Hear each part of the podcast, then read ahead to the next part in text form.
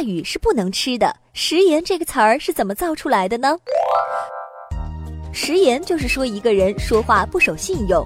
故事讲的是春秋时鲁国大夫孟武伯说话一贯无信，鲁哀公对他很不满。有一次鲁哀公举行宴会，孟武伯照例参加，有个名叫郭仲的大臣也在做。这郭仲长得很肥胖，平时颇受哀公宠爱，因而常遭孟武伯的嫉妒和讥污。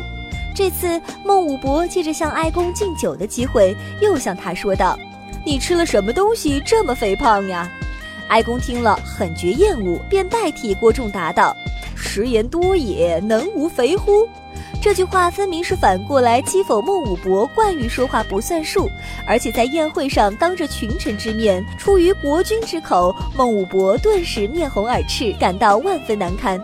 食言而肥这个成语就是从此而来，形容说话不算数、不守信用、只图自己便宜；但若表示坚决履行诺言、说话一定算数，即为绝不食言。